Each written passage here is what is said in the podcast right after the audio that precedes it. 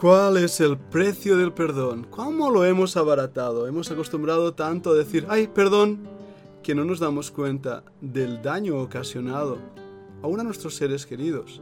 Y la palabra perdón eh, simplemente quita de nuestra conciencia la culpabilidad hasta cierto punto, pero no repara el daño ocasionado. Las consecuencias del daño ocasionado eh, son lo que debería llevarnos a los pies del Señor amándole y con todo nuestro corazón agradeciéndole porque nuestro perdón fue pagado con un precio muy, muy alto.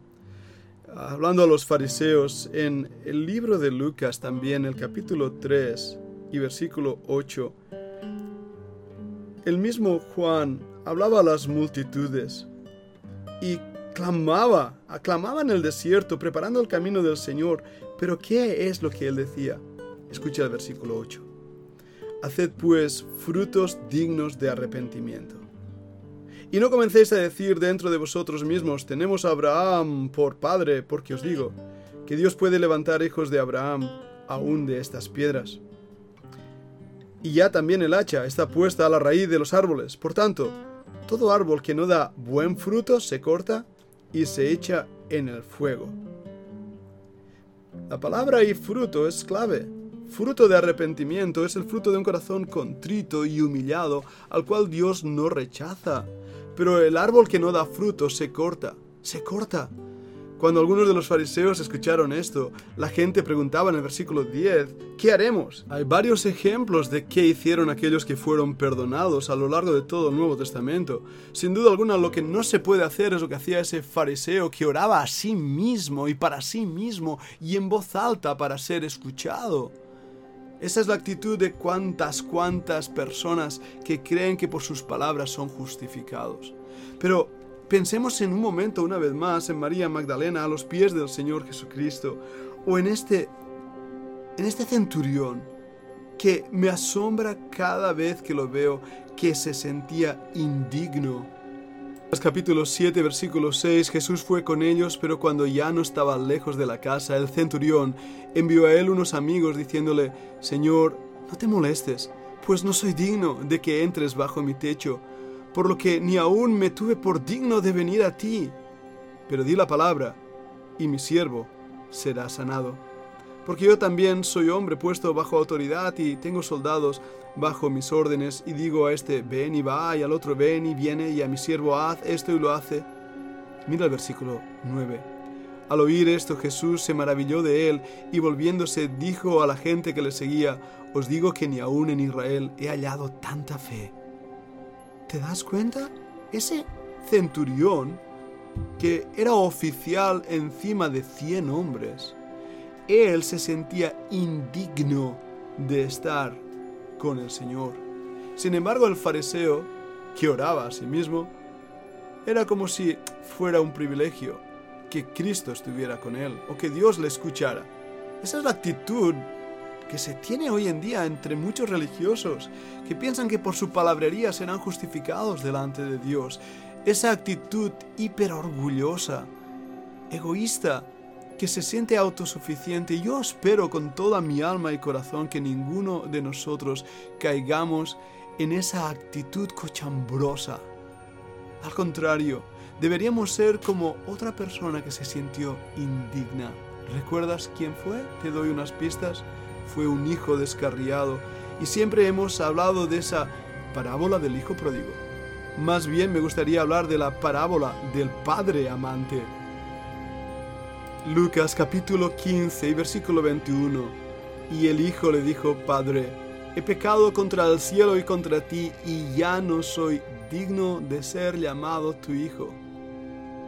Pero el padre dijo a sus siervos, Sacad el mejor vestido y vestidle, y poned un anillo en su mano y calzado en sus pies, y traed el becerro gordo y matadlo, y comamos y hagamos fiesta, porque este mi hijo muerto era y ha revivido, se había perdido y es hallado, y comenzaron a regocijarse.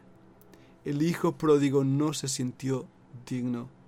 Pero el hijo mayor, nos dice el versículo 21, estaba en el campo y cuando vino y llegó cerca de la casa, oyó la música, las danzas, y llamando a uno de los criados le preguntó, oye, ¿qué, qué era aquello? Él le dijo, tu hermano ha venido, y tu padre ha hecho matar al becerro gordo, porque por haberle recibido bueno y sano.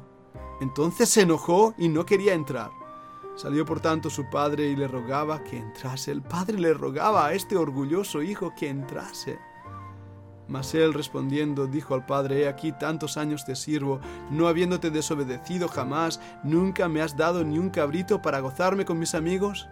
Autosuficiencia, chantaje, echarle a la cara el padre todo lo que él había hecho. Mira versículo 30. Pero cuando vino este tu hijo, que ha consumido tus bienes con rameras, acusación falsa, no probada, ha hecho matar para, has hecho matar para él el becerro gordo. El padre le responde en el versículo 31, Hijo, tú siempre estás conmigo, y todas mis cosas son tuyas. Mas era necesario hacer fiesta y regocijarnos, porque este tu hermano era muerto y ha revivido, se había perdido y es hallado. Sabes, esta es mi historia. Yo estaba perdido y fui hallado. Yo estuve en el pozo con los cerdos, totalmente sucio, maloliento en el mundo. Pero el Señor tuvo misericordia de mí. Pero también es tan cierto que he visto cristianos con esa actitud, como ese fariseo. No entienden el precio del perdón. El precio del perdón es que Cristo murió en la cruz por nuestros pecados. El precio del perdón es que el Padre miraba cada día por nosotros. Cada día el Padre Eterno nos está dando la oportunidad de regresar a casa. Cada día el Padre pacientemente, misericordiosamente, desea en su corazón que volvamos. Pero lo desea porque nos ama, no porque nos necesite. Y ahí está la clave que debemos entender. Dios no está ahí pidiendo limosna. Dios no es alguien que dice, ay de mí si mi hijo no vuelve a casa en absoluto. Recuerda que ese Dios, ese Padre amante, es también un juez justo, en cuya presencia tiembla la tierra, y que dio a su Hijo por nuestro rescate. Ahora, piensa en esto, piensa en esto por un momento. Su ira es grande para aquellos que rechazan a su Hijo. Su ira es grande para aquellos que menosprecian su salvación y misericordia. Su ira es grande para aquellos que rechazan el regalo, el don de amor, la gracia divina. Ha costado mucho nuestra salvación. Ha costado mucho nuestro perdón. No está basado en una oración de tres minutos o en un corazón compungido por la culpabilidad de lo que hemos hecho nuestra salvación es que hemos sido justificados delante de Dios aún en nuestra propia miseria. El juez ha dicho, ya pagó alguien tu deuda, eres libre para salir, yo te declaro justo, pero ha sido gracias a mí, no a ti. Cuando veas a un cristiano, sea pastor, predicador, sea diácono, sea líder o sea bombero, que su corazón está lleno de orgullo, esa persona no ha sido iluminada por el Espíritu de Dios. Porque el Espíritu de Dios va a mostrarte esa indignidad que hay en nosotros. Ese clamor a Dios pidiéndole misericordia. Ese corazón contrito y humillado, como nos dice la palabra. Voy a leer el Salmo 34 y versículo 18. Cercano está Jehová a los quebrantados de corazón y salva a los contritos de espíritu. Mira el Salmo 51, 17. Los sacrificios de Dios son el espíritu quebrantado. Al corazón contrito y humillado no despreciarás tú, oh Dios. ¿A quién perdona Dios, por tanto? ¿A los que simplemente dicen, uy, perdón? No, en absoluto. Aquellos que tienen el espíritu quebrantado. Aquellos que tienen el corazón contrito y humillado.